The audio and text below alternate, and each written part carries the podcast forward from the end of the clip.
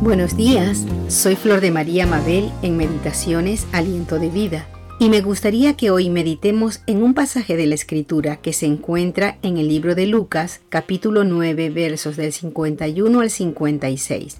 Leamos.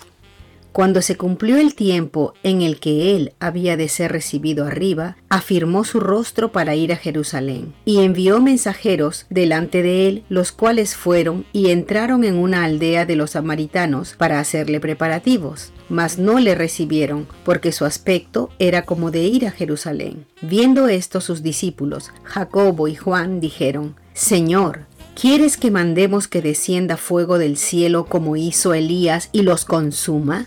Entonces volviéndose él, los reprendió, diciendo, Vosotros no sabéis de qué espíritu sois, porque el Hijo del Hombre no ha venido para perder las almas de los hombres, sino para salvarlas. Y se fueron a otra aldea.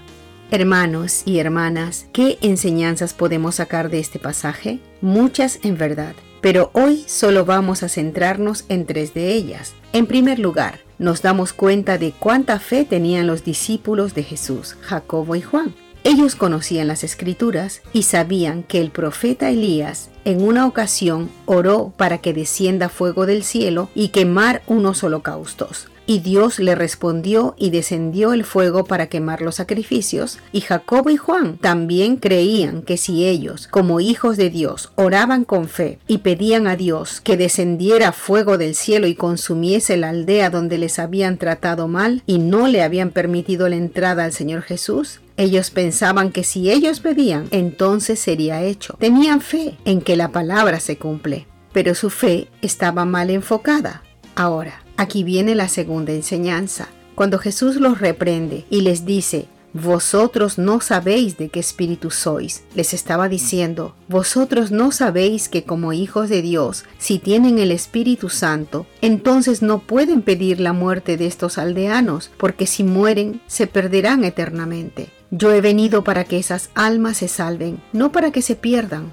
Hermanos y hermanas, como hijos de Dios, muchas veces somos y seremos maltratados por los demás, porque no conocen del Señor y actúan torpemente con nosotros, sin saber que nuestra intención es solo hacerles bien, hablarles de Jesús, mostrarles su amor para con ellos, como querían hacer también estos discípulos, preparar la bienvenida para que el Señor Jesús llegue a ellos y les dé vida, ayuda, sanidad, etc. Pero cuando los discípulos vieron la negativa y el desprecio de estos aldeanos, se sintieron ofendidos, a tal punto que querían destruirlos por medio del fuego. Y hermanos, muchas veces sucede también con nosotros que nos ofendemos cuando alguien a quien le hablamos de Jesús nos rechaza o cuando alguien nos trata mal o habla mal de nosotros. Eso nos hace sentir tan mal que pensamos a veces en nuestro interior, pues yo tampoco le voy a hablar a esa persona o le voy a tratar de la misma manera que me trató a mí.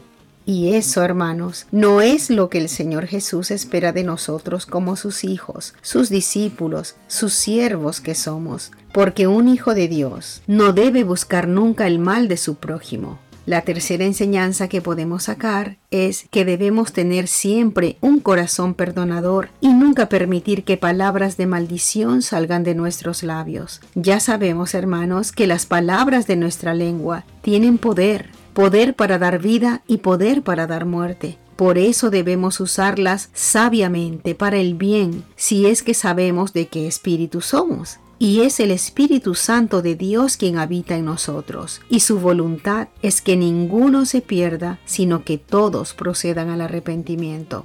Y para afirmar estas enseñanzas, amados hermanos, quiero leerles unos versículos que se encuentran en el libro de Romanos capítulo 12 y dice, no paguéis a nadie mal por mal, procurad lo bueno delante de los hombres. Si es posible, en cuanto dependa de vosotros, estad en paz con todos los hombres. No os venguéis vosotros mismos, amados míos, sino dejad lugar a la ira de Dios, porque escrito está, mía es la venganza, yo pagaré, dice el Señor. Así que, si tu enemigo tuviere hambre, dale de comer, si tuviere sed, dale de beber, pues haciendo esto, ascuas de fuego amontonarás sobre su cabeza. No seas vencido de lo malo, sino vence con el bien el mal.